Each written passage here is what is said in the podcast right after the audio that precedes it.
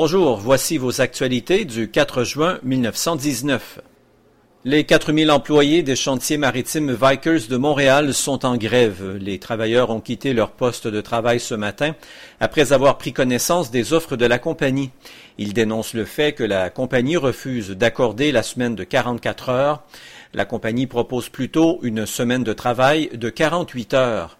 En revanche, elle offre une augmentation de salaire de 1 à 5 cents de l'heure. Et la situation de l'emploi reste précaire dans la métropole, notamment dans l'industrie du caoutchouc. 2500 employés de la Canadian Rubber et de la Columbus Rubber sont également en grève et ces deux importantes usines sont actuellement fermées.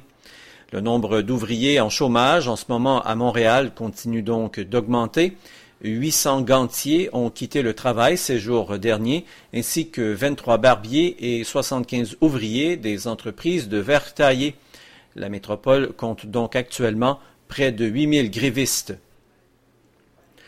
À Ottawa, le gouvernement unioniste de Robert Borden est parvenu à une entente avec l'opposition pour hâter la fin de la session parlementaire.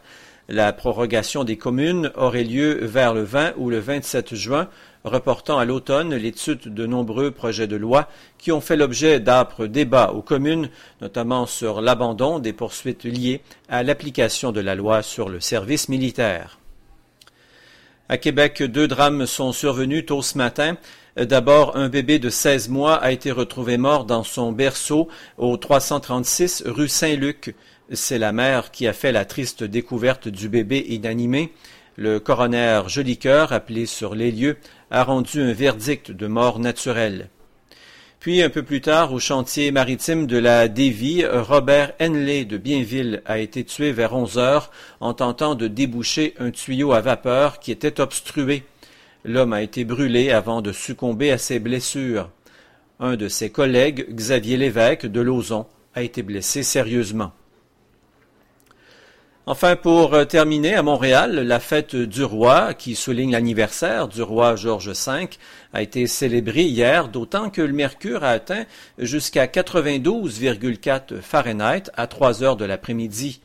Euh, pour ce jour férié, le Mont-Royal et tous les parcs de la ville ont été envahis par la foule. L'île Sainte-Hélène a même repris sa popularité d'autrefois. Le bateau passeur a été encombré d'enfants joyeux, sans doute de pouvoir profiter d'un peu de fraîcheur sur le fleuve. Voilà au microphone Alexandre Gagné. Je vous souhaite à tous et à toutes une excellente journée.